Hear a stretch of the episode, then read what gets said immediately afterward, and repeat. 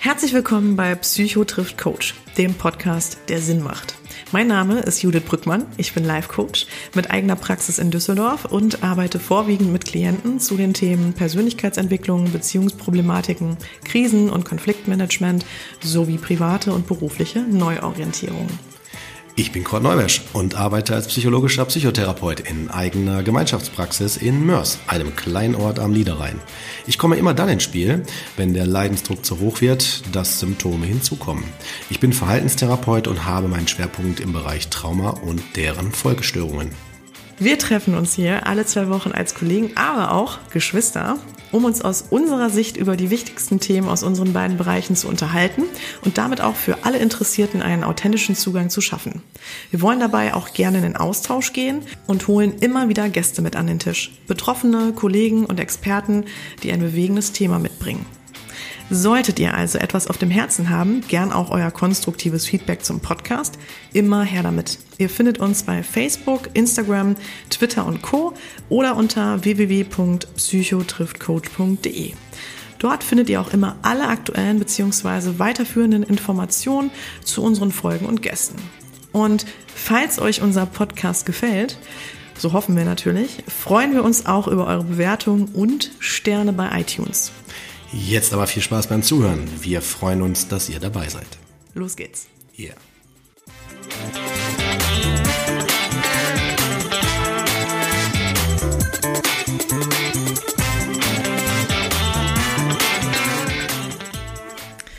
Ja, hey, Mensch, da sitzen wir wieder, mal seit langer Zeit wieder alleine. Ich freue mich sehr, Brüderchen. Ich mich auch. Hallo erstmal. Wir begrüßen uns ja immer schon standardmäßig am, ne, am Anfang. Ist ja. irgendwie schon fast ein bisschen ungewöhnlich geworden, ne? dass wir ja. so irgendwie nur zu zweit sind eigentlich. Ne? Ja, eigentlich schon. Ja. Fühlt sich so an. Aber dafür haben wir eine umso wichtigere Folge äh, oder ein Thema hier mitgebracht, was vielleicht auch den einen oder anderen äh, schon interessieren kann. Ich würde mal behaupten, dass jeder sich darüber Gedanken gemacht hat, über dieses Thema, ähm, der sich überlegt hat, zu einem Coach oder zu einem Therapeut zu gehen. Ja, Willst du äh, das Thema dann auch direkt nennen? Gerne, ja. Und zwar, was macht überhaupt einen guten Coach oder einen guten Psychotherapeuten denn aus? Woran erkennt man die? Was sollte man da wissen? Und ich denke, das ist schon wichtig. Ja, und ich finde auch ganz cool, äh, wir haben ja auch gesagt, wir wollen ein bisschen mehr Einblicke geben in unsere Arbeitsweise. Ne? Mhm. Also auch, wie wir so ein bisschen nochmal mehr den Blick hinter die Kulissen. Ja. Wie arbeiten wir eigentlich? Und ähm, finde ich eigentlich auch eine ganz schöne Folge. Mhm. Wird hoffentlich auch eine, sagen wir mal, mehr so eine kurze, knackige Folge. Ja, das stimmt. Also ja. muss man sich nicht immer irgendwie direkt eine Stunde oder zwei Zeit nehmen, ne? Ja. Okay. Ja. Ja. Ja, dann Bruderherz, erzähl doch mal. Ja, gerne. Ich habe auch einen interessanten Fall, äh, finde ich, also der, der für mich ja nochmal lehrreich war. Ähm, und zwar war das ein Fall, den ich schon in der Ausbildung ähm, hatte ähm, zum Psychotherapeuten. Also wenn man Verhaltenstherapie macht, das ist ja nochmal eine Ausbildung für sich. So drei bis fünf Jahre dauert die. Und ähm, ja, den habe ich dann natürlich am Anfang ähm, begleitet im Rahmen meiner Ausbildung und ähm, dem ging es auch eine lange Zeit ganz gut. Und jetzt so in den letzten, ja, ich würde mal sagen, halben Jahr oder so, hat merkt er, dass er nochmal ein bisschen Unterstützung braucht und kam dann zu mir in die Praxis und ähm, die ähm, Beziehung war natürlich meiner Meinung nach auch wieder direkt gut tragbar, für ihn auch. Und er hat dann in der dritten Stunde ähm, dann offenbart, dass er beim ersten Termin oder auf dem zweiten Termin gedacht hat, so, oh, der Neubisch hat sich aber ganz schön hängen lassen. So, nach dem Motto, in der Ausbildung war der voll engagiert, mit ganz vielen Methoden rumgeworfen und ganz vielen Techniken und alles. Und äh, hier ist das irgendwie, wirkt er so ein bisschen so, als wenn er sich ein bisschen zurücklehnen oder ausruhen würde. Und äh, fand ich schön, dass er es ausgesprochen hat. Und äh, dann hat er aber gesagt, dass er auch zum einen die Podcast-Folgen äh, von uns gehört hat, da ist er dann drauf gestoßen. Und zum anderen, ähm, dass er auch gemerkt hat, wie ich jetzt äh, arbeite. Ne? Weil ähm, jetzt mache ich es mal auf. Ähm, wenn man ein ja, in der Ausbildung ist, ist man natürlich sehr, sehr engagiert mit dem, was man gerade lernt, das auch eins zu eins äh, umzusetzen, auszuprobieren und so weiter. Das ist auch gut so. Das soll jetzt nicht heißen, dass das nicht gut ist, aber mit der Zeit findet man ja auch so ein Stück weit seine eigenen Schwerpunkte, wo man dann auch landen möchte und wo man hin will. Und äh, ich habe mich ja in Richtung Trauma ähm, ja spezialisiert und da arbeitet man noch mal ein Stück weit anders. Ne? Da pfeffert man nicht nur mit Techniken, sondern da geht es auch um Beziehungen, äh, also nochmal einen anderen ähm, Fokus auf ähm, Beziehungs- und äh, Ressourcenaktivierung und ähm, also wie ich, wie ich mit den Möglichkeiten, die der Betreffende mitbringt, arbeiten kann und am besten so, dass er das als vertraut erlebt. Also nicht zu, ich sage jetzt mal so zu theoretisch oder sowas, ne? Und ähm, dass er also quasi mit seinem eigenen Wissen und Können und Handeln arbeiten kann. Ne? Also wenn man aus der Therapie geht, aus der Sitzung mit dem Gefühl von, es hat sich irgendwas getan, es hat sich was bewegt, also ich wurde aktiviert oder war berührt, so würde ich es immer gerne besagen, ähm, es ging was in Resonanz, dann äh, war es gut. Ja, so, das ist meins. Und ich muss noch nicht mal alles verstehen. Also ich habe das, ich, äh, muss ich dir sagen, selbst in, sogar eine Selbsterfahrung. Wenn ich äh, gute Psychotherapeuten schon mal ein wichtiger Hinweis, ähm, die zeichnet aus, dass die selber auch in fachlicher Begleitung sind. Ne? Also nicht, dass sie jetzt unbedingt Therapie machen müssen. Das heißt dann anders, weil Therapie wird man ja machen, wenn man jetzt einen starken Leidensdruck hat.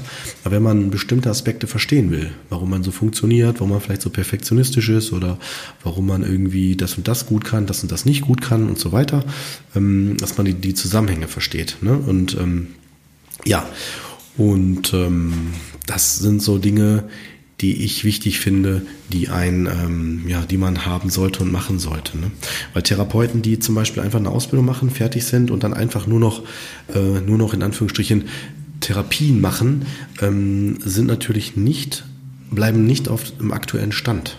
Also die sind irgendwann, ich sag mal, oldschool oder ähm, ja, verpassen vielleicht auch wichtige Hinweise oder auch aktuelle Forschungsergebnisse, die nochmal eine Revolution oder ähm, ja, eine deutliche Veränderung mit sich bringen oder so. Ne?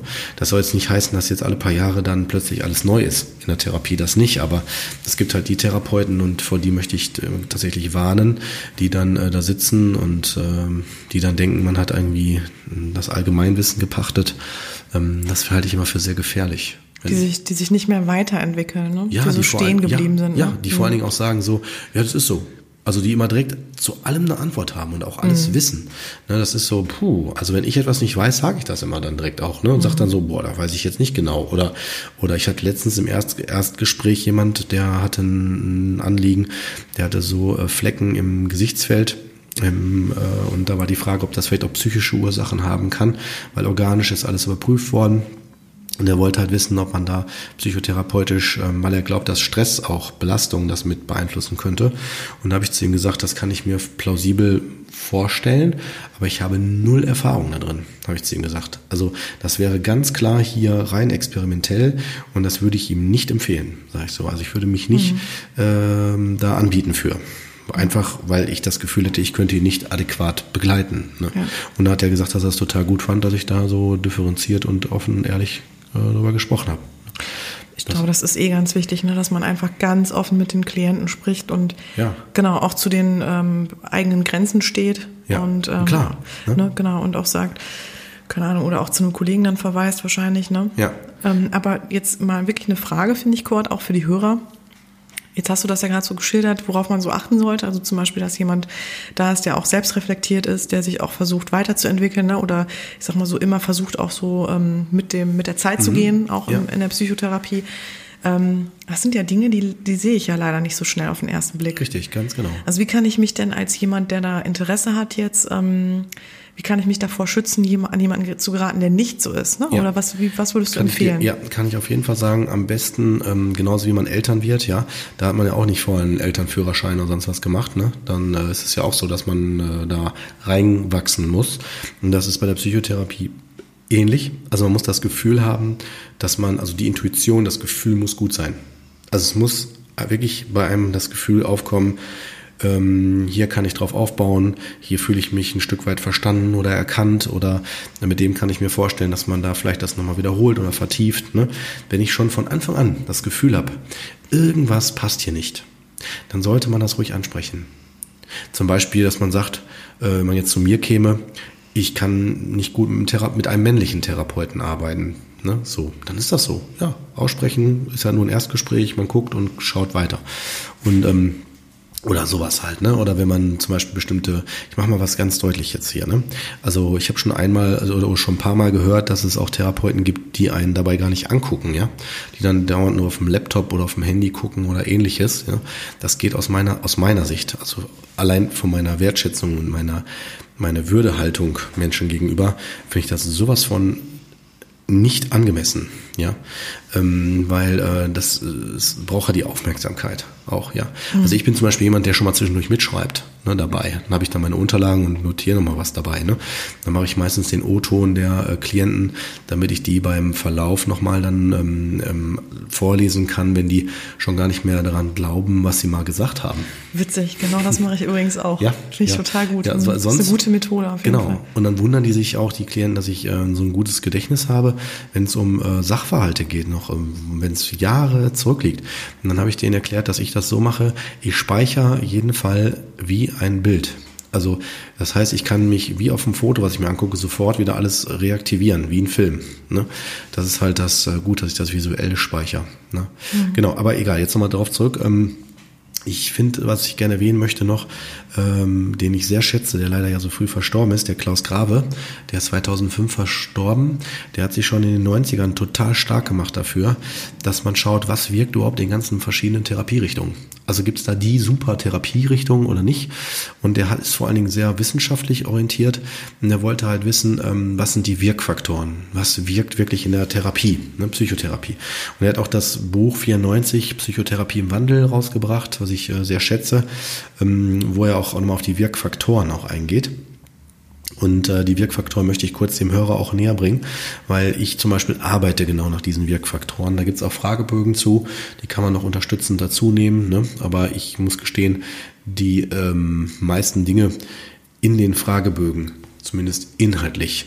Die äh, greife ich und aktualisiere ich immer wieder. Ne? Aber dennoch sind die Fragebögen sehr, sehr hilfreich für die, die sich nicht so gut damit auskennen oder das vielleicht wissenschaftlich auch aufziehen möchten. Ne? Also einer der fünf Wirkfaktoren, der erste wichtige, ist die therapeutische Beziehung. Das, äh, das was wir gerade gesagt haben. Ne? Die Qualität der Beziehung zwischen dem Psychotherapeuten und dem Klienten. Ne? Passt das? Ist das da irgendwie... Ähm, ist, stimmt die Chemie und so weiter. Ne? Das. Dann Ressourcenaktivierung. Das finde ich ganz wichtig. Das ist der zweite Punkt. Da geht es nämlich darum, inwieweit die Eigenarten, die, individuell, die individuellen äh, Gegebenheiten mitgenutzt werden. Also wenn jemand zum Beispiel irgendwie bestimmte Hobbys hat, bestimmte Denkweisen, kreativer ist oder in der Sprache, wie auch immer, also irgendwie welche Ressourcen er individuell mitbringt, dass die genutzt werden, dass er da aktiviert wird. Ja? Dann der dritte Punkt ist die äh, Problemaktualisierung, dass man halt auch schaut, was ist jetzt gerade aktuell in der Realität ein Problem.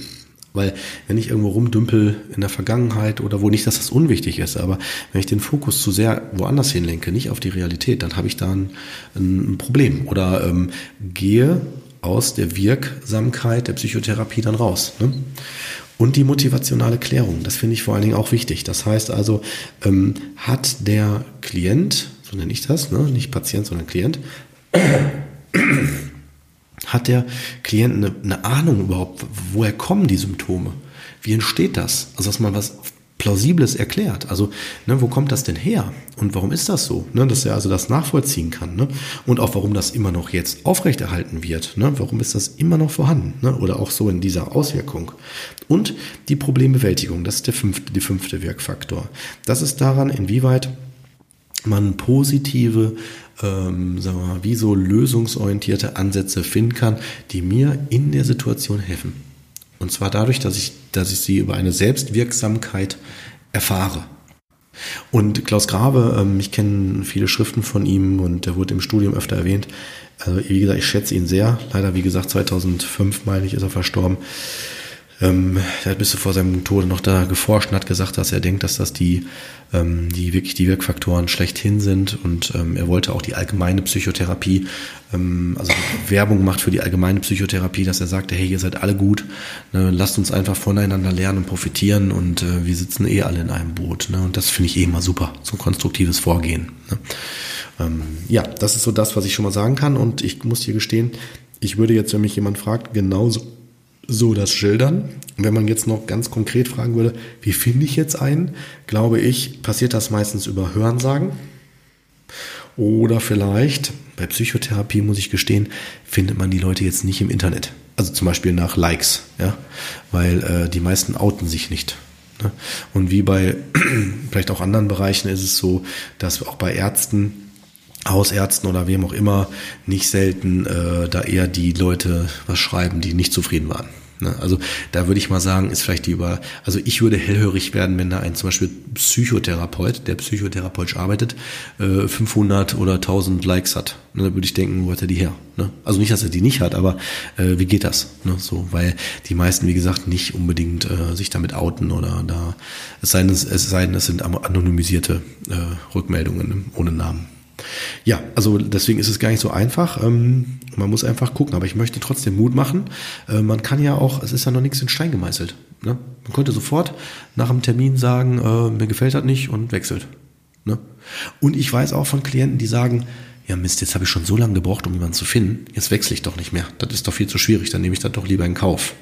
Da kann ich auch nur Mut machen und sagen, nein, bitte, bitte ruhig ansprechen, weil der aktuelle Therapeut sollte eigentlich dann auch äh, so sein, dass er dann zumindest unterstützt, einen angemessenen Therapeuten zu finden. Dann, ne? Ah ja, okay. Ja, sollte so sein. Also mein Anspruch wäre das. Ne?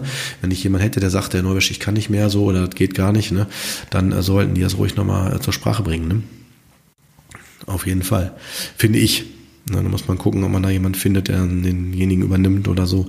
Ne? Weil das ist, denke ich, schon mit einem Anspruch, den man haben sollte.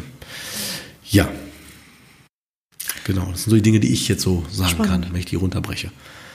Mhm. Das ist echt spannend. Und ähm, ja, du bist aber ja auch wahrscheinlich mit, also total ausgelastet, Cord, oder? Das heißt, ich? Ja. Ja, ich habe, ähm, genau, ich habe mich auf Trauma spezialisiert, vor allem Gruppentherapie. Ähm, die Anfragen, die kommen, kann ich, denen kann ich nicht mehr gerecht werden. Ähm, das war auch schon vor dem Podcast eigentlich so gut wie so. Ne? Also nicht, dass man denkt, dass ich jetzt durch den Podcast nochmal mehr. Interessanterweise ist es übrigens nicht so. Also, ne, das finde ich auch nochmal wichtig zu sagen. Ne? Das war ja auch nie unsere Idee, dass wir jetzt hier eine Werbetrommel rühren, aber ähm, ich habe jetzt nicht groß mehr Anfragen gekriegt über den Podcast. Und ich war da schon super voll. Ähm, ich hatte damals eine Wartezeit vom halben Jahr, jetzt bin ich schon bei über einem Jahr und äh, ich nehme auch keine neuen mehr auf eine Warteliste mit drauf. Ja, also aber die, die Leute, die dann auf der Warteliste sind, ähm, wenn du die nach einem Jahr ansprichst, die sind auch wirklich dann ja, teilweise ähm, ja. noch für eine Therapie ja, bereit. Teilweise ja, genau. Okay. Also es gibt welche, die dann immer wieder sich melden oder die dann überlegen, ob sie dann, das, da ermutige ich die natürlich auch, ne, bitte gucken Sie woanders. Wenn Sie woanders jemanden finden, gehen Sie bitte dorthin. Es geht darum, dass Ihnen geholfen wird. Ne? Also das ist mir wichtig, das sage ich denen dann auch. Und äh, es gibt auch andere sehr gute Therapeuten und ähm, das muss nicht unbedingt bei mir sein. Ne? So mhm. finde ich auch nochmal wichtig. Die, die aber sagen, nee, ich möchte unbedingt zu Ihnen oder warum auch immer, ne, dann ähm, klar, können die sicherlich sich dann, dann sage ich immer, bitte melden sich alle drei, vier Monate, um nach dem aktuellen Stand dann zu fragen, ob sich mal was ändert oder so. Ne, aber ähm, das ist tatsächlich so, also ich würde sagen, im Moment ist der Stand nicht vor Mitte 2021. Wir haben jetzt Januar 2020. Ne, also anderthalb ja, Jahre. Wahnsinn, Wahnsinn. Ja, ja, liegt wie gesagt daran, dass ich, ähm, ich habe zu viel gearbeitet. Ne? Jetzt arbeite ich ja schon weniger, also ich sag mal normal viel, wie ein Vollzeittätiger. Und ich habe halt auch äh, Gruppentherapien. Ne? Damit kann man mehrere gleichzeitig äh, begleiten und kann effizienter einfach sein, weil die meisten Dinge, die ich berichte, kann ich in der Gruppe direkt mehreren gleichzeitig sagen. Ne?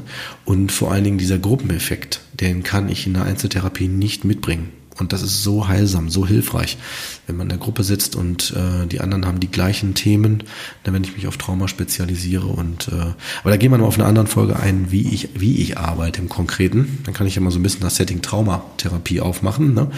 Ähm, aber äh, Gerade bei Trauma, Gruppenthera Gruppentherapie, Trauma mache ich nicht.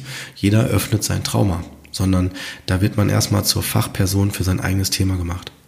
Also man erfährt die komplette, wie so Fahrschule. Theorie, Praxis und dann kann man an die, in die eigenen, in die eigenen Themen, wenn man möchte, reingehen. Ne?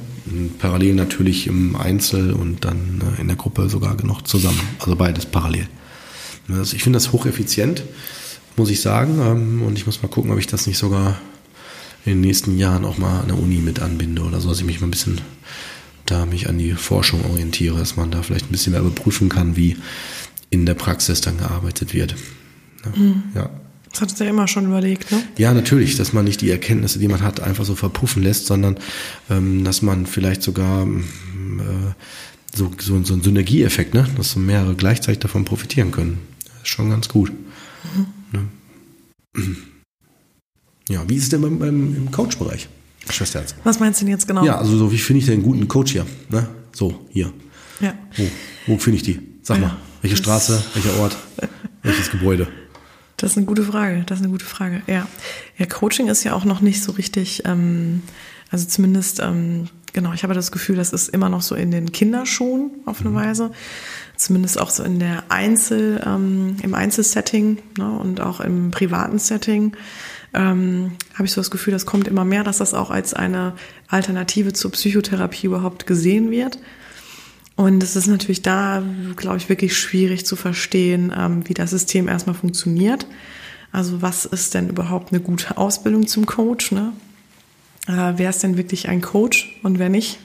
Oder ähm, welche Ausbildung oder welche also äh, Zertifikation oder ne, ähm, ist dann so die beste oder wem kann ich da im Grunde genommen vertrauen? Wer erscheint seriös? Wer passt auch zu mir. Ich glaube, das ist auch total schwer, ähm, da auch so im Internet jemanden zu finden, ähm, wo man das Gefühl hat, boah, das passt direkt. Ähm, genau, viele verbinden ja auch Coaching äh, noch mit anderen Themen. Ne? Also es tausend verschiedene Bereiche. Also es gibt zum Beispiel ähm, ganz viele Gesundheitscoaches, Ne? Oder ähm, dann gibt's halt ja, wie gesagt, auch klar diese Business Coaches. Dann gibt's Coaches, die auch Achtsamkeitstraining machen und ähm, Yoga anbieten. Ne? Also es ist auch wirklich viel ähm, in diesem Bereich, dass Coaching immer noch verbunden wird mit etwas. Oder zum Beispiel Coach und Heilpraktiker oder solche Dinge. Ähm, deswegen ist es da natürlich auch immer so ein bisschen schwierig zu wissen, wer ist denn jetzt da der geeignete Coach für mich. Und ähm, genau, und von, aber es ist auch wirklich so, ich glaube, das Thema ist halt auch wirklich sehr entscheidend, um für sich da auch zu wissen, wo, wo will ich denn überhaupt hin? Und also welcher Coach ist da der richtige für mich? Ähm, also kann, ich, kann ich das denn rausfinden, wenn ich jetzt betroffen bin, wird bei dir einen Termin machen und ähm, hör mir das so an, so habe ich die Möglichkeit, das dann so zu erfahren, wenn ich zum Beispiel meine Problematik dir schildere und du würdest jetzt merken, ähm, okay, vielleicht ist nicht so mein Schwerpunkt oder so. Gibt es sowas oder habe ich das jetzt einfach falsch zusammengesponnen? Nee, nee, auf jeden Fall, klar. Natürlich gibt's ähm, also das Gute ist, glaube ich, mehr oder weniger. Ich habe, glaube ich, auf meiner Homepage relativ gut dargestellt, was ich anbiete. Ne? Und ähm, genau, dadurch habe ich jetzt nicht das Gefühl, dass immer wieder Leute auf mich zukommen mit Themen, die ich nicht anbiete und wo ich sagen muss, ah. das ist jetzt nicht mein Schwerpunkt. Ne? Oder das ist nicht das, was ich anbiete. Aber ähm, natürlich gibt's auch ähm, Themen oder gibt's auch ähm, Dinge, ne, die jetzt zum Beispiel Leute irgendwie bei mir platzieren und wo ich dann auch sage, ja, ich glaube, ähm, das sind sie vielleicht woanders besser aufgehoben. Also nehmen wir jetzt mal den Fall, ähm, jemand möchte wirklich mehr so das Thema Achtsamkeit für sich ähm, angehen oder ähm, ne, also ich meine, das kann ich auch machen. Da gibt es natürlich äh, auch, ich habe auch Techniken gelernt und Methoden gelernt, aber da bin ich äh, definitiv nicht mein Schwerpunkt. Ne? Und ähm, da gibt es natürlich ganz andere, die sich wirklich darauf fokussiert haben. Oder so das äh, Thema auch ähm, Mediation, ne? da irgendwie so alles, was so mit dem Thema irgendwie ähm, zu tun hat, dass man da ne, für sich auch einfach jemanden findet, der da besser aufgestellt ist. Also dass man schon einfach weiß um seine Grenzgebiete und da natürlich auch ähm, Bescheid gibt ne, oder zu Kollegen verweist. Das finde ich auch ganz wichtig. Ja, und ansonsten fand ich eigentlich, was du gerade gesagt hast, auch total, ähm, kann ich auch nur unterschreiben. Ich glaube, es ist halt wirklich so eine Intuition, ne, so ein Gefühlsthema. So spricht derjenige mich an, spricht mich erstmal überhaupt genau die Website an, spricht mich an, wie das alles so geschrieben ist. Ähm, also die Schwerpunkte sind, die passen ja halt zu mir, also von meinem Thema und von meinem Anliegen. Und, ähm, und ich biete dann ja immer dieses Ersttelefonat an, ähm, in, bei dem man sich dann im Grunde schon kennenlernen kann. Das ne? ist gut, das finde ich super. Genau, wo man dann so für, also ich, meistens ist das immer so um eine halbe Stunde herum. Mhm. Ich hatte auch mal jemand, der länger ne, natürlich ähm, ja, okay. sprechen wollte oder auch weniger, aber so um eine halbe Stunde herum ist das mhm. immer. Und ich habe auch ganz häufig die Frage oder bekomme ich, ähm, warum ich nicht eine erste Sitzung auch umsonst anbiete. Ne? So zum Gucken auch, ob die Chemie auch persönlich stimmt. Die Frage kann ich durchaus verstehen, ne? das ist eine berechtigte Frage. Das Problem ist nur, dass dann folgender Effekt passiert, dass dann ähm, viele so ein Coaching-Hopping betreiben. Also, ah. ne, die dann mhm. sagen, ach, ich nehme jetzt mal das mit, und nimm mal eine Stunde oder nimm mal eine Sitzung mit, auch schon mal mit so ein paar Inhalten mhm. und geh dann noch zum nächsten. Ne? Oder was man auch häufig hat, ist, dass dann die Leute nicht kommen ne? So, und äh, okay. nicht so richtig absagen, weil es ja auch kostenlos ist.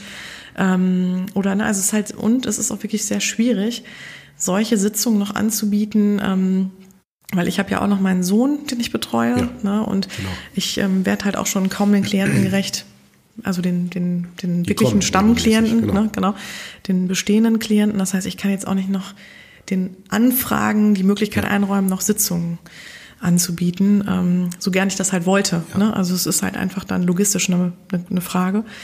Und aus dem Grund biete ich halt immer so ein Ersttelefonat an. Und, ähm, und auch das macht, glaube ich, nicht jeder, oder? Das ist eine gute oder? Frage. Ich weiß es aber nicht. Ich war im Coaching, weiß ich das nicht. Ich glaube also, schon, weil ja? Ich weiß nicht, wie du das okay. machst, Kurt, aber du hast ja auch so eine Art Sprechstunde, oder? Ja, wir machen die Psycho, wir sind ja von den Krankenkassen ganz anders organisiert. Also wir können ja psychotherapeutische Sprechstunde anbieten und äh, die Kosten werden ja eh immer von den Kassen übernommen. Ah ja, stimmt. Haben folgendes Ziel, man guckt halt hin, was ist jetzt hier das Problem? Ne? Und äh, während man auf das Problem schaut, kann dann der Betreffende auch gleichzeitig auf den Therapeuten schauen und kann dann Fragen stellen und man kann gucken, äh, wie sieht's aus, ne? woran also was macht einen guten Therapeuten aus, was nicht. Und das kriegen, da kriegen die auch ein Gefühl für. Mhm. Viele übrigens sind auch verwundert, dass der Termin so lange geht. Ne? Also weil ähm, die meisten können immer noch nicht so gut unterscheiden, was ich auch nachvollziehen kann, äh, was ist der Unterschied zwischen Psychiater und Psychotherapeut. Mhm. Und dann sitzen die da und dann, äh, ja, dann sehen die wie. Weil dann sagen die dann, bei meinem Psychiater habe ich nur fünf Minuten Zeit. Ne? So als Beispiel. Und dann äh, sage ich denen dann immer, ja, das ist auch ähm, nicht böswillig, sondern der arbeitet anders, der hat einen anderen Fokus. Ne? Nicht, dass, dass, dass sie ihm egal sind, ne? sondern dass er ganz einfach anders einen Fokus setzt. Und, mhm. ähm, aber auch dazu machen wir noch eine Folge, ähm, mhm. die auch bald kommt, ähm, wo wir uns dann noch mit einem Arzt unterhalten zusammen. Ne? Genau. genau. Dann können wir das nochmal genauer beleuchten. Aber gut, ne, aber das sind so Sachen halt. Und äh, das kriegt man dann so im Gespräch dann mit. Aber ich glaube, wenn wir das nicht hätten, würde ich auch über ähm, sowas wie Telefonat, ein kurzes oder so, wie so eine Sprechstunde, Telefonsprechstunde oder sowas dann, äh, wo man anrufen kann, das dann klären oder so. Hm? Genau, also bei mir gibt's das ja nicht, ne, so wie bei dir, sondern ähm, genau, also bei mir wäre es jetzt so, wenn das Ersttelefonat relativ positiv war, dann ähm, gebe ich den ähm, Klienten auch immer die Möglichkeit oder den Interessenten in dem Moment ja noch, ähm, komplett frei noch zu entscheiden, ob sie überhaupt kommen wollen oder nicht. Also ja, ne, das ist ja auch dann nicht ein verbindliches Telefonat und ähm, Ganz häufig muss man das auch echt erstmal sacken lassen. Oder ähm, manche wollen dann halt auch schnell einen Termin, aber da frage ich dann auch wirklich nochmal nach, so ist das wirklich schon, wollen sie schon oder wollen sie nochmal drüber schlafen? Und ähm, genau, und dann sagen wir auch viele so, nee, ich hader schon so lange mit dem, mit dem Gedanken, ähm, jetzt möchte ich das auch mal hier, möchte ich Nägel mit Köpfen machen. Und ähm, genau, und dann machen wir natürlich auch einen Termin und dann ist es bei mir auch so, hattest du ja auch gerade drüber gesprochen, ähm, dann kriegen die von mir auch einen Fragebogen zum Beispiel ah, zugesandt. Ah, ne? Mhm. Und es gibt auch einen Vertrag, den ich auch mit denen schließen muss. Ne? Der ist einfach auch wichtig. Da geht es natürlich auch um so Themen wie Verschwiegenheitserklärungen und mhm. solche Themen. Genau. Ähm, einfach Verantwortlichkeiten natürlich ja. auch. Und ich finde, solche Sachen, da sollte man auch so ein bisschen Blick drauf werfen. Ne? So, wenn man jemanden anfragt, ähm, wie seriös klingt das, ähm, ne? Und oh ja. passt auch irgendwie alles gut zusammen. Ne? Also ja. so zum Beispiel sich auch mal einen Überblick dazu ähm, zu verschaffen, wie sind denn so die Kosten immer? Und also so mal, mal so die Coaches mal so durchzugucken. Ähm, und wenn jemand zum Beispiel wirklich teuer ist oder sehr teuer erscheint, so im, Rest, im Gegensatz zu den anderen, dann kann es natürlich auch an einer besonderen Zusatzausbildung liegen oder Klar. weil er halt einfach sehr gefragt ist oder weil er vielleicht auch ein, ein Speaker ist oder irgendwie, ähm, sagen wir mal, da so sein so, oder wie auch immer. Ja. Ähm, da halt so bestimmte ähm, Dinge genießt, dass er da auch natürlich einen anderen Satz nimmt. Mhm. Aber wenn das jetzt nicht so richtig darzustellen ist oder nicht so richtig einzusehen ist, warum dieser Preis ja jetzt da steht und ist der denn gerechtfertigt, dann würde ich halt da auch immer schauen, ähm, okay, was, was steckt so dahinter, ne? Und ähm, Genau, also dass man da einmal so ein bisschen schaut, sich natürlich auch das Preis-Leistungs-Verhältnis anschaut, weil das ist ja auch nicht geschützt oder vorgegeben, ich glaube mhm. wie bei mhm. euch, ne? Ja, genau, sind Festpreise ah, dann, ja. ne, für die über die Kasse, ja. Genau. genau. Dass man da wirklich hinschaut, ähm, Äh, wie, genau, äh, wie ja. teuer ist das?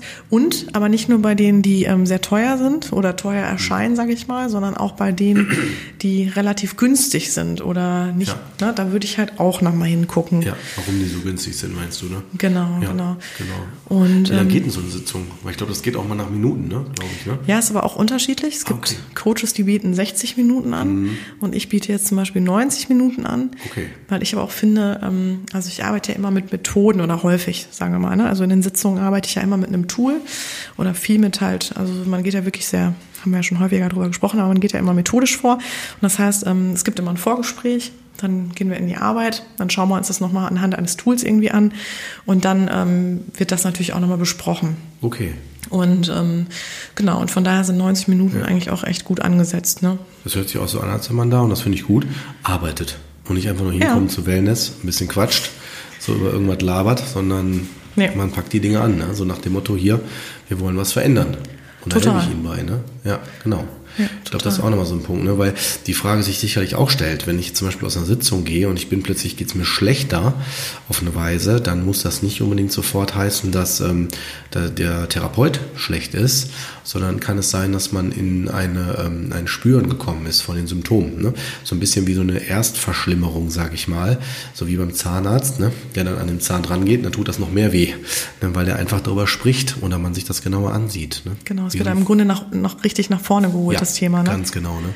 Man ja. legt halt den Fokus drauf. Ja. ja. und das sollte man natürlich abgrenzen von so solchen Dingen. Ich spreche die trotzdem jetzt mal kurz hier an und aus. Ne? Wenn ein Therapeut komische Dinge macht oder sagt, und man darf niemals vergessen, die Leute, die in eine Behandlung gehen, sei es jetzt über Coach oder über Psychotherapie, denen geht es nicht gut. Das heißt, die haben schon eh total viel mit sich selbst zu tun. Und dann sollen die auch noch hier äh, mitkriegen, was eine gute Beziehung, was nicht. Das fällt ja schon vielen schwer. Aber wenn mhm. zum Beispiel der Therapeut oder der Coach irgendwie sowas sagt wie, ähm, äh, ja, sowas so wie, ja, dann müssen sie das mal ändern. Ne? So. Oder das finde ich ja erstmal ganz gut. Dann frage ich dann immer die Klienten, äh, hat, hat denn der Kollege Ihnen auch gesagt, wie das geht?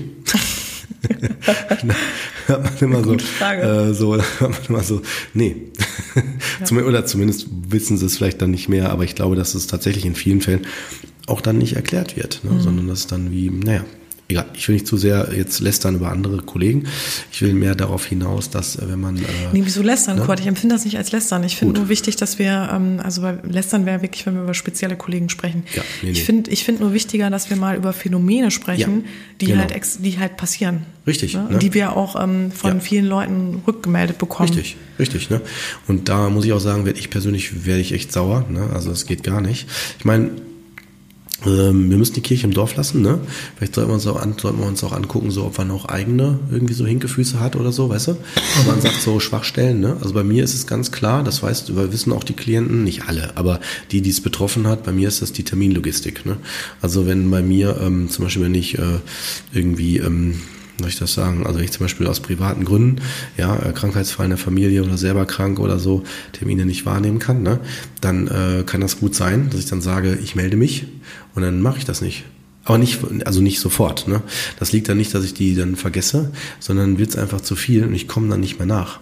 Das habe ich jetzt durch meine ähm, Praxisfachkraft zum Glück schon verändern können. Ne? Mhm. Aber auch da ähm, braucht es Optimierungsbedarf, weil die Klienten haben ein Recht darauf, dass man sich auf die Termine verlassen kann. Ne? Und das ist dann auch, wenn ich das mal rückgemeldet bekomme, je nachdem, wenn es so Einzelfälle gibt, ne? die dann sagen, Herr Neubisch, das finde ich nicht gut oder so, ne? dann sage ich dann auf jeden Fall, da haben Sie auch total recht, das tut mir auch leid, das hat nichts mit Ihnen persönlich zu tun, das ist ein Problem bei mir und da arbeite ich auch dran. Ne? Und ich mhm. würde auch sagen, da habe ich mich schon deutlich verbessert, aber es ist halt, ähm, ich sag's mal so, ne? Volle Praxis. Damit will ich mich jetzt nicht rechtfertigen, aber um auch nochmal deutlich zu machen, dass auch Therapeuten Menschen sind. Ne? Dann halt volle Praxis, dann äh, drittes Kind, ne? so, dann äh, Hauskauf, Selbstsanierung, also komplett alles, ne? was so also dranhängt. Ne? Wie gesagt, soll keine Ausrede sein, sondern ähm, es sind halt viele Faktoren, die noch dazu führen, dass man dann vielleicht irgendwo schneller auch mal angeschlagen ist oder dass man vielleicht durch die Kinder auch mal krank wird oder die Kinder krank, da muss man halt äh, andere Logistik auffahren und solche Sachen, ne? sei es um Betreuung und so. Das sind so Dinge, ähm, da lerne ich auch natürlich zu gucken, ähm, muss ich vielleicht meine Praxis ein bisschen anders koordinieren, zeitlich auch und so. Ne? Und deswegen, ich finde es wichtig, auch so aufzumachen. Ne? Und das sage ich auch ganz offen den Klienten. Ne? Mhm. Dann so zum Beispiel, ne? wenn oder wenn ich zum Beispiel äh, schlecht geschlafen habe, weil vielleicht äh, meine Tochter mit anderthalb Jahren gerade zahnt und ich dann wenig Schlaf gekriegt habe in der Nacht. Ne? Dann sitze ich natürlich auch in den Therapien da und hoffe, dass ich, ich meine, wichtig ist immer, dass ich alles mitkriege. Ja, das ist mir ganz wichtig, dass ich, das merke ich auch sofort. Wenn ich bei dem Klienten bleiben kann, das höre und fokussieren kann, ist alles gut. Ne? Aber es kann natürlich sein, dass ich dann so mega müde aussehe. Weißt du, wie ich meine? So, ne? Da habe ich dann die Augen schon auf halb acht. Ne? Und das hat dann nichts mit denen zu tun. In den meisten Fällen sage ich das dann auch direkt. Ne? Es kann vielleicht im Einzelfällen mal vorkommen, dass ich das dann nicht gemacht habe. Aber das, was ich jetzt gerade als Phänomen beschreibe, das ist natürlich super selten. Ne? Mhm. Aber das ist mir auch nochmal wichtig zu sagen. Ne? Also auch da, ich finde, wenn es äh, Punkte gibt, die, ähm, wie soll ich das sagen, kritikwürdig sind oder wo man sagt, das geht nicht oder das, ne, Herr Neubisch, was machen Sie denn da oder so, ne? Also das finde ich ganz wichtig, ruhig ansprechen. Wenn ich das selber merke, ähm, würde ich das auch machen. Ne? So, mhm. also das. Ne? Weil das ist ein, ein, Anspruch, den sollte man haben. Und ähm, weil wir sprechen auch von Beziehungen und da müssen Therapeuten auch, finde ich, transparent und gut, äh, finde ich, sich selbst auch reflektieren und spiegeln können. Weil wenn die das nicht können, dann äh, haben sie einen falschen Job. Mhm. Finde ich. Mhm. Ne? Und im Coach-Bereich, ich denke, das, ähm, weiß ich nicht, wie das da so ist. Habt ihr da auch so, so Phänomene oder weißt Was du meinst du jetzt genau? Also die ich jetzt gerade geschildert habe. Gibt's das da auch oder? Jetzt so mit dem Zeitproblem? Mhm, zum Beispiel was? Zeitproblem und äh, schlafen die Therapeuten schon fast ein, weißt du so. Ne? Ja, ja klar. Das ne? kommt also, auch vor, habe ich auch schon von Klienten gehört. Echt, dass sie einschlafen? Ja. Okay.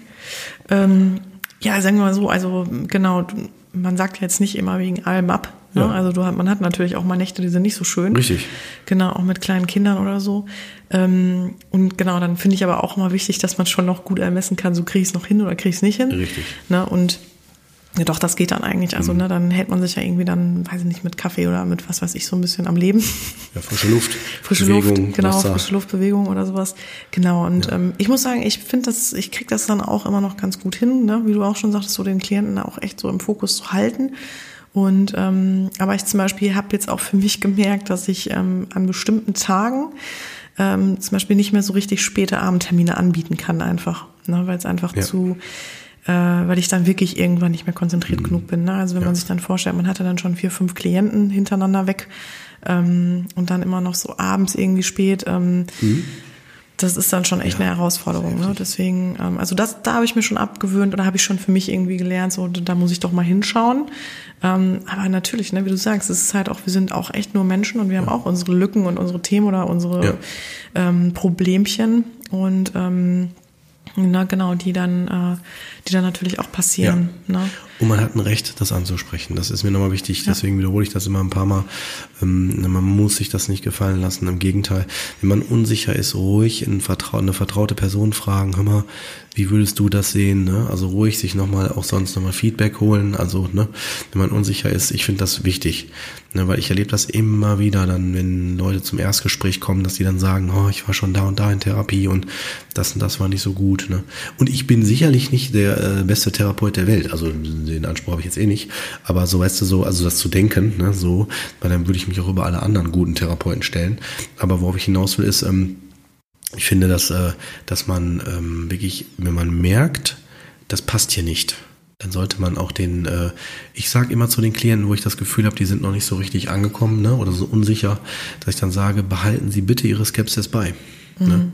Auf jeden Fall, weil das hat einen guten Grund, warum sie das sind. Ne? Mhm. Das kann mit mir persönlich tun, das äh, zu tun haben, weil meine Art vielleicht ne, sie irritiert, verunsichert oder was. Ne? Wenn ich dann mhm. so immer so empathisch und freundlich und zugewandt, das kann für viele auch dann, die vielleicht schlechte Erfahrungen gemacht haben, den Eindruck erwecken, so will der mich kaufen oder ne, so, weißt du, je, je nachdem, was für Erfahrungen da gemacht worden sind. Ne? Mhm. Oder ne, von daher immer ruhig auf jeden Fall. Lieber mir lieber mal länger skeptisch bleiben, als einmal zu schnell Vertrauen zu fassen und dann wird man irgendwie enttäuscht oder so. Ne? Mhm. Ja, aber das sage ich meinen Klienten halt auch immer, ne? dass ich es ganz wichtig finde, dass sie sich irgendwie wohlfühlen. Und wenn die irgendwie das Gefühl haben, oh, irgendwas stimmt da nicht oder ich mm, möchte jetzt das zum Beispiel nicht machen, also sagen wir irgendwie ein Tool oder irgendeine Technik, die ich dann anwende, ähm, also setze ich auch immer vorher drüber so in Kenntnis und auch was das für eine Bedeutung hat, warum ich das jetzt mache, was der Hintergrund dafür ist. Ähm, und dann finde ich auch ganz wichtig, dass sie dann immer vom Bauchgefühl entscheiden können, ähm, das passt jetzt gerade oder das passt nicht oder ne, also sträubt sie jetzt irgendwie alles in mir, dann hat das ja keinen Sinn, dann brauche ich das gar nicht mit demjenigen machen. Dann kann es auch keine Effekte erzielen, ne, wenn Ja. derjenige nicht offen ist. Und ähm, genau, und auch so diese Offenheit ist übrigens ein Riesenthema, finde ich auch. Ähm, die merkt man auch ziemlich schnell, finde ich, in der ersten Sitzung, eigentlich schon wirklich immer direkt in der ersten Sitzung, ob die Möglichkeit besteht überhaupt, dass da eine Offenheit passieren kann, ne, eine stattfinden kann und äh, so ein Vertrauen da ist, ne, dass man ähm, genau auch viele, viele Dinge von sich dann überhaupt preisgibt. Und wenn man das Gefühl hat, boah, nee, ich kann das irgendwie nicht, ich kann hier nicht über meinen Schatten springen, das kann ja auch nicht unbedingt dann nur mit der Person zu tun haben, sondern vielleicht hat das auch noch mit meinem aktuellen Prozess zu tun oder ne, mit dem Stand, wo ich gerade bin, dass ich das einfach noch nicht möchte oder kann. Aber ähm, genau, aber dass, dass man das auch für sich annimmt ne? und dann Ja. auch nicht das Gefühl hat, so, oh mein Gott, ähm, ich, ähm, ich habe jetzt Ja. hier irgendwie ein Problem. Ne? Ja, das kann übrigens viele Gründe haben. Ne? Also ich bin, das fängt bei mir schon an mit der, mit dem, Be, Be, äh, dem Betreten des Raumes. Also je nachdem, wo man sich hinsetzt. Ne? Also wenn du mehrere Möglichkeiten hast, sich hinzusetzen, dann guckt man ja mal da, wo fühle ich mich am wohlsten. Der eine sitzt eher so, dass er die Tür im Blick hat, der andere will die eher im Rücken haben oder so an der Seite oder wie auch immer. Ne? Ähm, das ist ja jeder, ist ja jeder anders. Aber das macht schon ganz viel aus. Weil wenn ich mich hinsetze in einem Raum, so wo ich mich unwohl fühle, habe ich direkt einen ganz anderen Kontakt zu meinen eigenen Symptomen. Ja, bei mir, ich sag dem Weißt du? hier hinsetzen, ne? Hemdegelände. Ja, Anschnallen, Ja, festhalten. festhalten. Nee, aber ganz ehrlich, ich habe jetzt auch nicht, ich weiß nicht genau, du hast ja so eine schöne gemütliche Eckcouch, ne, wo du dich auf irgendwie jede mögliche So Weise bisschen irgendwie wie- hinlegen kannst so wie wahrscheinlich. Bei, wie bei Freud, weißt du so. Ja, eben. Da kriegst du den Spruch so, ah, hier wie bei Freud, darf ich mich jetzt hinlegen? Nein, das nicht. Nee, aber ich ja, habe ich hab halt nur zwei Stühle, ne? Ja. Und ähm, da hast du nur zwei Möglichkeiten, weißt du? Achso, ja, aber Also- reicht doch schon. Weil wenn du jetzt zum Beispiel sagen würdest, du hast nur einen Stuhl, also wo er sich hinsetzen darf, meine ich jetzt, ne? Dann da ist das schon wieder ein Unterschied. weißt du? Also darf, der, darf man sich bei dir aussuchen, wo man sich hinsetzt? Ja, ehrlich gesagt, das ist auch eine gute Sache, die Ne? du da ansprichst. Ich sag immer, ähm, es hat sich natürlich so eingespielt, wo ich sitze. Ja, und, klar, ähm, klar. Und das Witzige ist, weil aber auch wirklich alle Klienten immer zu dem einen Stuhl halt direkt hinlaufen. Cool. Und witzig ist dann, wenn jemand neu reinkommt und sich auf meinen Stuhl setzt, das ist für mich total ungewohnt. Ja, klar. Aber immer wieder. Und Ja. dann ähm, sage ich immer so, nee, natürlich, können Sie sich auch gerne hinsetzen. Ne? Also finde ich auch ganz wichtig, dass ich da nicht Ja, sage so, ähm, hören Sie mal, also hier sitzt aber ich. Ja. genau. Das Nee. wäre da so. Und dann setzt sie auf den anderen und sagst, so, dann machen Sie heute also Therapie. und der Coach, sind Sie heute also der Coach. Das muss ich Weißt du, machen, habe ich noch nicht gemacht, da muss ich mal, das bringe ich, das, probiere ich mal aus. Nee, aber ohne Witz, Gute also Idee. ich, ich mache das immer so, dann, wenn ich die reinlasse in den Raum, ich, übrigens dürfen die auch natürlich zuerst rein in den Raum, dann sage ich immer, nehmen Sie dort Platz, wo Sie sich am wohlsten fühlen. Mhm. Weil ähm, daran können jetzt mal gucken, wenn die dann sagen so, wo sitzen Sie denn immer, Herr Neubersch? Dann sage ich, immer woanders. Ist tatsächlich so. Ich sitze mal da, mal da. Ja. Weil ähm, ich sag dir warum.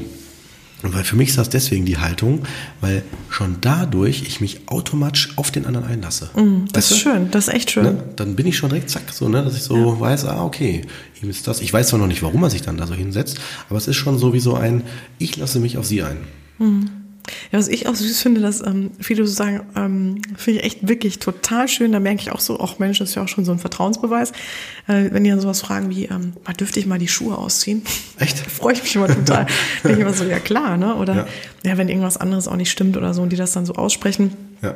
Denke ich auch mal, finde ich total toll, weil am Ende ist das ja auch schon äh, das Gefühl von, ah, ich darf mich hier auch, ich darf mich, ich darf mir hier auch den Raum nehmen. Ne? Ja. So und ähm, Ankommen. ich darf ja auch ankommen, genau, und darf auch äußern, was mir jetzt hier, was ich noch brauche.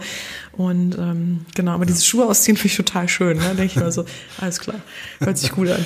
Wenn die sich dann im Schneidersitz auf den Stuhl setzen, dann, dann ist ja. eigentlich alles schon, fühlt man sich ja schon ganz wohl. Okay, das ist ja cool. Ja, siehst du mal, ne? so unterschiedlich kann das sein. Ne? Und vielleicht wird der Hörer dadurch auch ein bisschen inspiriert. Das ist nicht überall immer gleich. Wichtig ist wirklich das eigene Gefühl. Ne? Und das sollte man nicht am einen Termin festmachen, sondern vielleicht zwei, drei Termine, ähm, wenn man die Möglichkeit hat, sich ansehen. Zumindest beim Therapeuten. Beim Coach ist das, glaube ich, anders. Da kann ich aber auch noch eine andere Sache eingehen, kurz. Ähm, und zwar aus dem Grund, ich duze ja meine Klienten. Ne? Ah, okay. Du nicht, ne? Ja, das muss ich dir kurz erklären. Im, in Einzeltherapien äh, sieze ich. In Gruppentherapien äh, biete ich der Gruppe automatisch am Anfang das Du an. Ähm, das liegt daran, weil ähm, wenn du in diese Prozesse eingehst, ne, gerade traumatherapeutische Prozesse, dann ist es schwierig, dann rutscht man aus Versehen mal vom Sie wieder ins Du und umgekehrt. Und um solche, sage ich mal, ähm, ähm, unnötigen Blockaden mit diesen Etiketten, sage ich mal Etikette, ne, das Phänomen, dass man höflich und so weiter sein will, direkt rauszunehmen, diesen Filter, dann ist man viel freier da drin. Deswegen biete ich das an in der Gruppe, wer möchte, denn äh, dann duzen wir. Und dann biete ich denen, die dann ins Einzel kommen von der Gruppe, natürlich auch da dann das Du an. Ne? Mhm. Ansonsten bleibe ich im Einzel immer beim Sie, weil ähm, das liegt aber daran, weil das habe ich jetzt so gelernt. So muss man sagen. Ne? Und warum ist das so wichtig? Äh, ich glaube, dass das, also so habe ich das noch aus der Ausbildung, ist bei mir hängen geblieben, ne? dass es auch den nötigen Respekt, diese therapeutische Beziehung nochmal deutlich markiert. Und man sagt, hier ist ein, auch ein Abstand, ein Respekt und äh, dass man ähm, so, äh, ja, wie so eine Art, ja, wie so ein Markieren dieses Abstandes, wenn man so will. Ne? Ich, es passt allerdings nicht zu meinem Ansatz. Also mein Ansatz wäre, dass man das Du anbietet. Ne? So. Und warum machst du es dann nicht, Bruder? Ja, vielleicht weiß auch nicht, eine gute Weil Frage. Weil es so eingespielt hat irgendwie? Ja, ich glaube, das ist so, weißt du, wenn du dann so die Ausbildung machst als Verhaltenstherapeut und dann arbeitest du noch, machst einen Kassensitz und dann, also dann hast du ja einen Auftrag und du bist Verhaltenstherapeut, dann denke ich mir so, da muss ich dann einem gewissen Bild entsprechen. Vielleicht ist das manchmal auch ein bisschen Panne, aber ähm, da ist das, glaube ich, noch so drin, so bei mir. Aber mhm. innerlich gefühlt würde ich generell sonst eher auf das Du gehen, weil das ist auch näher an dem, an der Person, die sich ja eh schon öffnet. Ich meine, wem öffnet man sich denn so sehr persönlichkeitsintim wie einem Therapeuten? Mein Steuerberater würde jetzt sagen, Steuerberater, aber ansonsten niemanden. Das war ehrlich. Ja. Also. Ja, ich habe zum Beispiel auch, ähm, habe mir ja halt am Anfang auch, als ich äh, angefangen habe, die Frage gestellt, du oder sie. Und was ich natürlich auch zum Beispiel wichtig finde, ist ja eigentlich dieses, ähm, was du gerade auch schon beschrieben hast, dass man so ein bisschen abgegrenzt ist. Also so, ähm, dass man natürlich schon als Vertrauter wahrgenommen wird, aber ein Du ist natürlich auch äh, manchmal so ein bisschen, da ist, wie du schon sagst, da ist so dieses Fachliche so ein bisschen auch rausgenommen, ne? Ja. Genau, das stimmt schon. Also diese fachliche Distanz so ein bisschen auf eine Weise. Also worauf ich hinaus will, man kann da natürlich auch schnell mit Klienten in so ein freundschaftliches ja, stimmt. In so eine freundschaftliche Beziehung ja. kommen, ne? Ja. Aber ich finde, und das, also das war meine Erfahrung dann halt ziemlich schnell, dass man das trotzdem erhalten kann ne, dass ja. es trotzdem da ja, ist. Und, ähm, und ich auch aber auch dieses Du, wie du schon sagst, einfach sehr viel persönlicher empfinde ja. und auch immer das Gefühl habe, genau, es blockiert einen nicht so sehr, ne, in, in, in, auch in der Arbeit oder im Prozess. Und ähm, genau, Stimmt. es ist auch irgendwie gefühlt, finde ich, immer noch ein bisschen mehr auf Augenhöhe. Ne? Ja, finde ich nämlich auch. Ne? Und Kinder und Jugendliche zum Beispiel, die duzen natürlich, klar. Und wenn jemand so bis 21, 22 Jahre alt ist, ne, dann äh, biete ich auch noch, frage ich immer so, möchtest du lieber geduzt werden oder gesiezt werden, ne, so. Und dann so ab 22, 23, 24 ist so die Grenze, wo ich dann, und manchmal auch von dem Persönlichkeitsabhängig, ne, dass ich sonst erstmal nur beim Sie bin. Ja. Mhm. Spannend, ne? Wie unterschiedlich das ist, ne? Ja. ja, und auch da, ne, bitte, Betroffene sollten auch immer gucken, man muss sich gut mit dem Abstand fühlen. Ne? Es gibt Therapeuten, die rücken einem gefühlt auf die Pelle. Ja, also ich weiß von äh, sagten Klienten, dass auch Therapeuten schon mal umarmen. Also machen die jetzt nicht standardmäßig, ne? Aber dass vielleicht vereinzelte Therapeuten dann die Klienten umarmen. Das kann man aus meiner Sicht ruhig machen wenn es sich gerade nach einer bestimmten Technik oder einer bestimmten Arbeit gerade anbietet, weil es dann zum Beispiel um einen Kontakt geht. Nicht mit dem Therapeuten als Person, sondern um Menschen, einen Menschen zu spüren, um zu sehen, dass man da ist, dass man als Mensch wertgeschätzt wird. Ne? So. In meiner ganzen Laufbahn habe ich das, glaube ich, zweimal gemacht. Ähm, das war auch immer angemessen. Also so wurde das zurückgemeldet. Ne? Mhm. Also nicht von mir ausgehend, sondern immer vom Klienten ausgehend. Und ich habe gemerkt, das brauchte die Person zur Erdung. Ne? Ansonsten mhm. würde ich das nicht tun. Ne?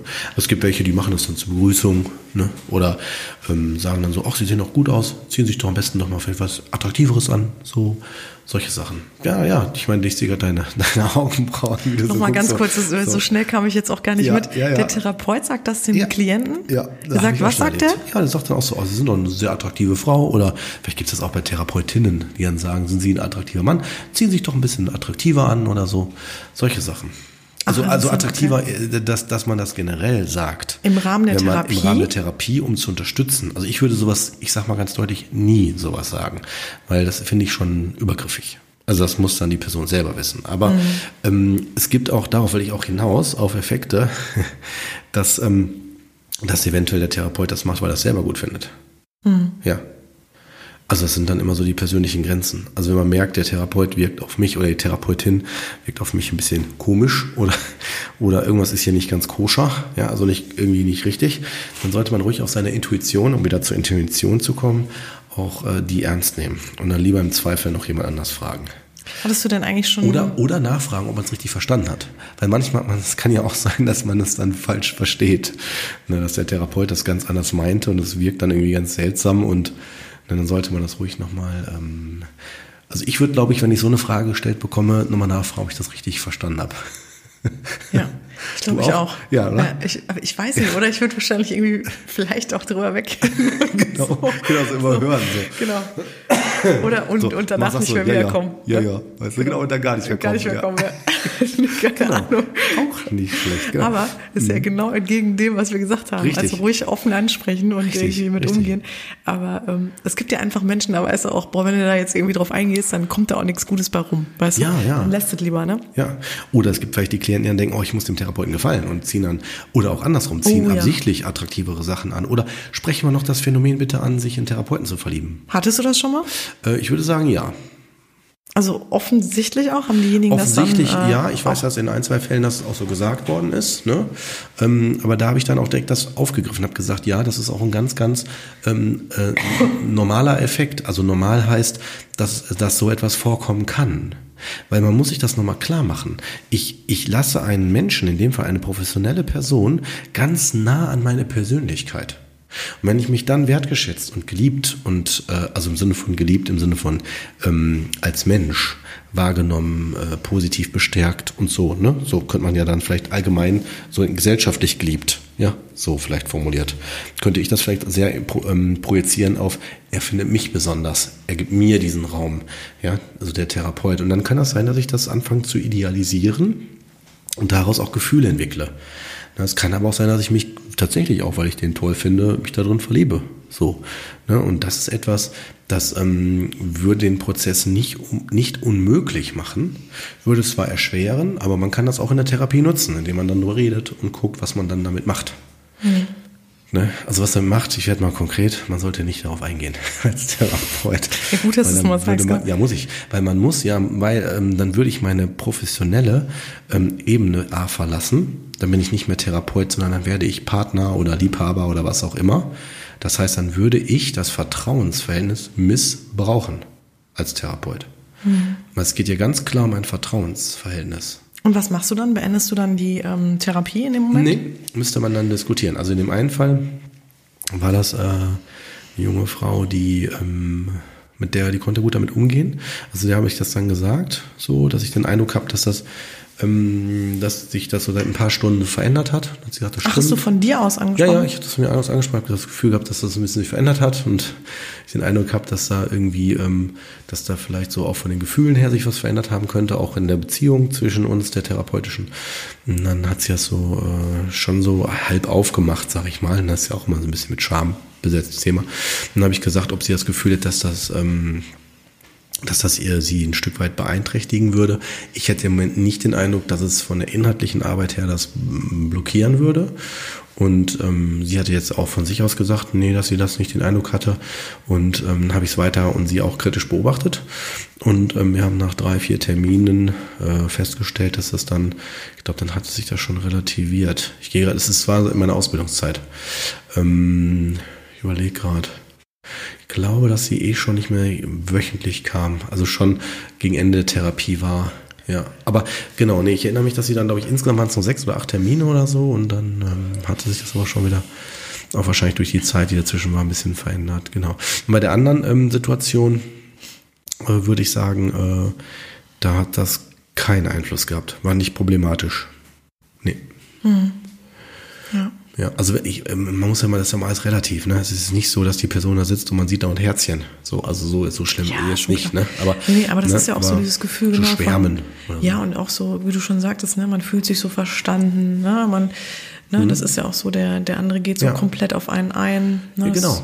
Ist ja auch eine ganz außergewöhnliche Situation, ne? Ich habe Ja. das, ich sage das ja auch ganz häufig den Interessenten, ähm, die so nicht so richtig sich vorstellen können, die noch nie sowas gemacht haben, Coaching oder Psychotherapie.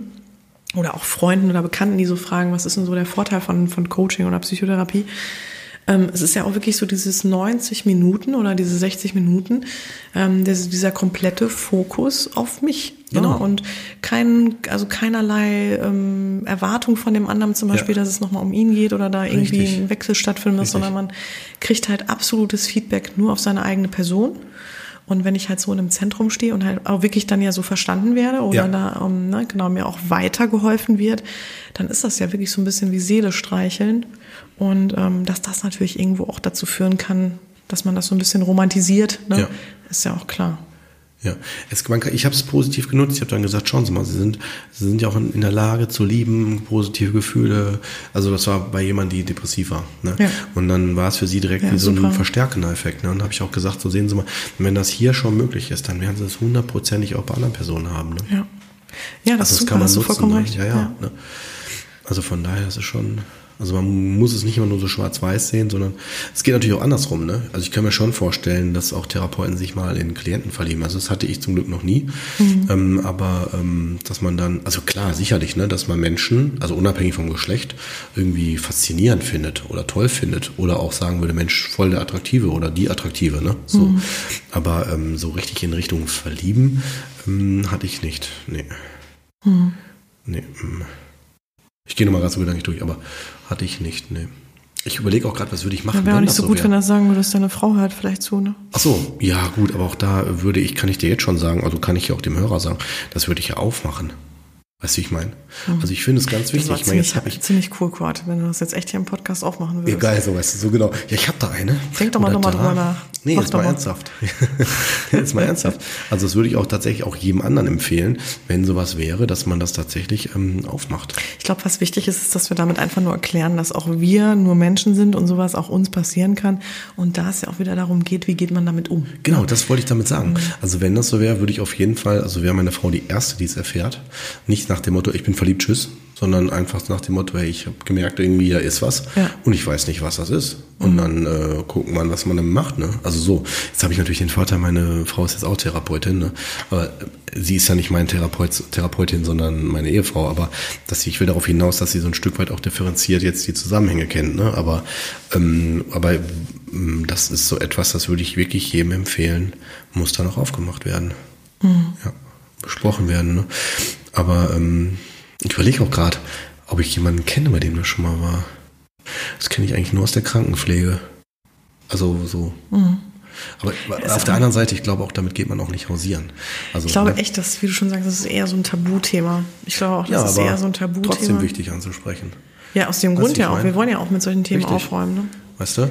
Ne, aber genau, wenn jetzt zum Beispiel, ich sag's mal so, wenn der Klient das Gefühl hätte, ein Therapeut wäre verliebt, ne, so, oder eine, eine, eine Klientin, ne, so das Gefühl hätte, der Therapeut wäre verliebt, dann äh, sollte man auch da kritisch bleiben. Also kritisch heißt nicht jetzt einfach denken, ach, ich bilde mir das nur ein, sondern vielleicht auch nochmal mit einer anderen, mit einer Vertrauensperson darüber sprechen. Das würde ich eh immer generell empfehlen. Ne? Jo, das waren so Super. die Dinge, die mir so alle auf Agenda waren zu dem Thema heute. Sehr gut. Ähm, ja, wir hoffen echt, wir haben damit so einen ganz guten Bogen spannen können. Ja. Und äh, zumindest so einen kurzen Überblick mal gegeben, nochmal in unsere Praxiskulissen und äh, so vielleicht auch erste Fragestellungen, ne, die wir immer wieder bekommen. Also ich finde nochmal ganz kurz Fazit ist auch wichtig, sich einfach wohlzufühlen, also einfach auch schon mal so wie so eine erste Chemie, so einen Abgleich zu machen. Stimmen die Rahmenbedingungen, ne, passt, also passt es inhaltlich, äh, passt mir die Nase, ne, und ähm, genau, passt es auch finanziell oder passt es ähm, halt nicht oder ne, ist das angemessen oder ist das nicht angemessen? Die Qualifikationen im Coaching, ich bin da jetzt extra nicht so bewusst drauf eingegangen, weil das ist halt wirklich schwer zu sagen. Es gibt halt ganz viele verschiedene private Ausbildungsformen. Ähm, es gibt auch ganz viele verschiedene Richtungen, ähm, die man da einnehmen kann. Und ähm, deswegen ist es auch da sehr, sehr schwer zu sagen, wo man drauf schauen sollte. Also man sollte natürlich schon drauf schauen, dass derjenige also eine Ausbildung gemacht hat oder ein zertifizierter Coach ist. Ne? Aber es gibt ja auch den Dachverband zum Beispiel ähm, äh, von der Coaches und da wird halt auch immer geguckt, ne, ist derjenige da auch geprüft und das finde ich immer ein bisschen schwierig, ähm, weil dieser Dachverband, der hat auch bestimmte Auflagen, die man erfüllen muss und das ist auch ziemlich kostspielig, ne? Und dass man da nicht, ähm, wenn man da jetzt zum Beispiel nicht drin ist, finde ich, hat das auch nicht unbedingt ähm, eine Aussage darüber, wie gut ich bin oder nicht, ne? Sondern nur wichtig ist, dass man wirklich definitiv ausgebildet ist. Und ähm, was ich vielleicht auch noch ergänzen würde, ist, bei, beim Coaching gibt es auch häufig ähm, sehr krasses, so ein bisschen so ähm, Vorgehensweisen. Es gibt zum Beispiel Coaches, die sind sehr provokant. Ne? Also jetzt genau, Therapie auch. Ja. Genau, ja. Und ähm, also dass man, ne, das hat dann auch seine Berechtigung und das Ja. hat dann auch seine, seine mm, Wirksamkeit. Genau. Aber wenn ich zum Beispiel merke, boah, das ist überhaupt nicht meins, also ich brauche eigentlich immer jemanden, der mich eher, der eher einfühlsam ist und mich unterstützt, ne, dass man da auch ähm, sich dann nicht das Gefühl oder nicht das Gefühl aufkommt, oh Gott, ähm, Coaching ist nichts für mich. Oder Ja. wenn du jetzt sagst, es gibt in der Psy Psychotherapie auch, dann, ne, dass man dem nicht Ja. ganz abschwört. Auch wenn man in der Psychotherapie nicht weiß, welches Verfahren ist das richtige, Verhaltenstherapie, Psychoanalyse, Tiefenpsychologie oder was auch immer, dann ähm, sollte man vielleicht im Zweifel sonst nochmal seinen Hausarzt fragen, was Therapierichtungen betrifft. Ne? Weil Ja. die einen ja ähm, in der Regel am besten kennen in der Symptomatik und dann vielleicht mal eine Orientierung mit aussprechen können, zumindest eine, eine erste Orientierung. Und im Erstgespräch würde man das auch nochmal dann klären können. So mache Ja. ich das auch immer. Ja, vielleicht auch, weil bei euch gibt's ja diese Sitzung, ne, diese Ja, ersten genau, die sechs Sitzungen. Erstgespräche, genau. Dass man da vielleicht auch sogar mal Ja. die beiden Richtungen sich mal anschaut, mit Genau, denen, mit denen kann man man anspricht. Ne? Auf jeden Fall. Man ist nicht durch ein Erstgespräch bei einem Therapeuten festgelegt. Man könnte, wenn man wollte, äh, mehrere Erstgespräche unabhängig voneinander machen, um äh, zu gucken, äh, passt das, passt das nicht. Ne? Man sollte jetzt kein Hopping daraus machen, aber zumindest zum Klären äh, von vielleicht Richtungen, Fachrichtungen oder ob männlich oder weiblicher Therapeut oder was auch immer. Das geht auf jeden Fall, wenn genau. man dann ankommt irgendwann. Ne? Definitiv, Ja. sehe ich auch so. Also genau, da, da kann man auch schon einiges, glaube ich, mit auf jeden Fall in Erfahrung bringen. Ja. Und ähm, wie gesagt, das Allerwichtigste ist halt das Bauchgefühl. Ja. Ähm, kann man sich öffnen oder nicht? Äh, Fühlt man sich auch in den Räumlichkeiten wohl? Ich höre auch immer wieder von Leuten, ähm, dass auch Räumlichkeiten eine große Rolle spielen. Ja. Also ne, Richtig, wenn die Räume richtig. irgendwie, wenn zum Beispiel Zu der klein. Geruch, ja, zu klein, zu dunkel, hm. äh, wenn der Geruch irgendwie nicht stimmt oder ähm, genau überhaupt so, ähm, weiß was ich, die Sitzgelegenheit ist nicht so Richtig. schön oder was auch immer, ähm, wenn man sich da nicht wohl mitfühlt, Ja. dann ist das auch wichtig, weil das ist am Ende auch ein Setting, ne? Oder es ist, geht nicht nur um die, es geht ja auch darum, dass so das Gesamtkonzept äh, stimmt.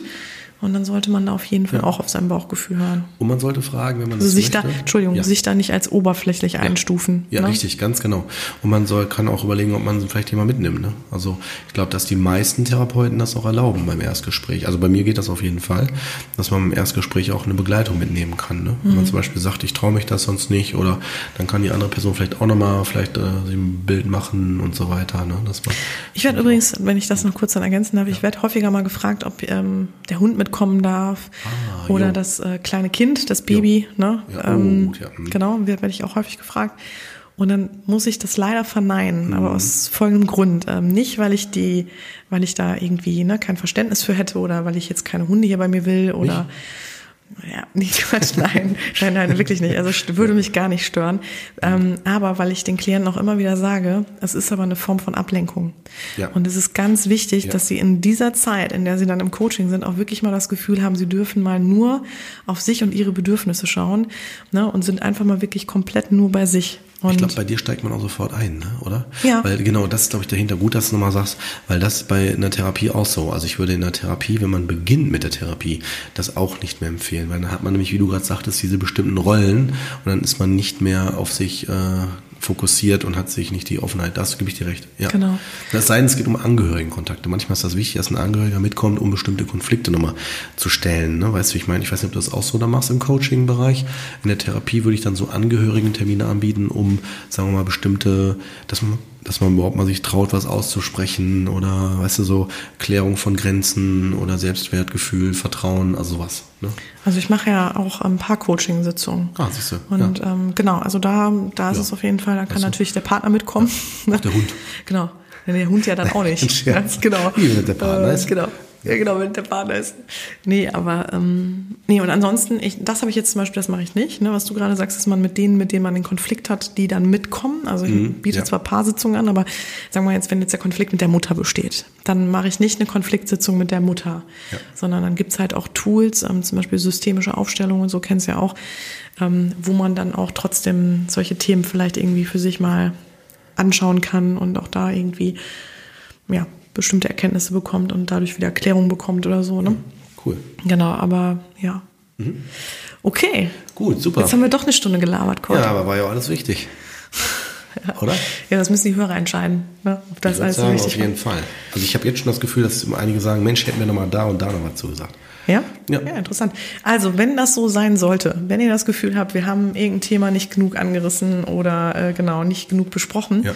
und das, fand, das fandet ihr aber zum Beispiel ähm, spannend, dann schreibt uns. Gerne. genau, Ja. schreibt uns gerne an cord@psychotriffcoach oder? Nein. Nee. doch, ja, doch, doch, doch, auf jeden Fall. Meinst du, genau du, du kriegst schon zu viele Anfragen? Nein, Ey, ist schon Alles. Schluss mit lustig. Einfach nur, nee, ich äh, meine die ganzen Klientenanfragen und so und Terminlogistik und so. Stimmt. genau. Ja, nee. Kommst jetzt wieder durcheinander? genau. Schreibt lieber mir. Judith at psychotriffcoach.de Genau. Ja, Oder, lieb von dir, danke. oder ganz, nein, Quatsch. Schreibt einfach an wen ihr wollt. Oder ganz An wen ihr wollt, Gott at psychotripcoach.de oder was? Oder so. Gott das wäre eine geile E-Mail-Adresse. wolke7.de. Lass uns die mal einrichten. Oder Gott, at wolke7.de oder so. Gott at Wolke sieben wieder. Schreibt, wo ihr auch immer hin wollt. Wo immer ihr hin wollt. Ob es dann ankommt, ist halt die Frage, ne, ob ihr eine Antwort bekommt. Aber jetzt werden wir albern. Nein, ich Ja. Wollte gerade sagen. Aber können wir noch kurz sagen, es gibt wirklich ein neues Teammitglied. Wir haben eine Ja. Mitarbeiterin Richtig. seit dieser Folge im Grunde. Ja. Ne? Im Grunde. Ähm, genau, und zwar ist es die Alexandra oder ähm, kurz gesagt Olla. Ja. Ne? Und die hat auch die E-Mail-Adresse olla at psychotriffcoach.de. Genau. Und äh, ist im Grunde genommen wirklich jetzt unsere ja, im- Teamplayerin. ja, im Grunde genommen wirklich unsere absolute Expertin, was Marketingstrategie und auch überhaupt Support, seelischen Support, moralischen Support, kognitiven Support angeht. Ähm, Unterstützt uns überall, ja, stimmt. ja, die uns auch immer wieder ähm, gut ähm, einnordet, wenn wir wieder die Struktur verlieren. Ähm, genau. Also wenn ihr, ne, könnt ihr natürlich auch gerne an Olla schreiben und Genau. ja, herzlich willkommen sagen. Ja, Freut sie sich richtig, bestimmt. Genau. Also wir sind auf jeden Fall, wie ihr hört, für euch da, auch äh, für Anmerkungen, Kritiken und äh, Hinweisen und Hilfen und Ideen, Themenvorschläge. Ideen und genau. Ne? Als auch, ja. wenn ihr selbst kommen wollt ähm, mit einem Thema, was euch bewegt, ähm, Ja.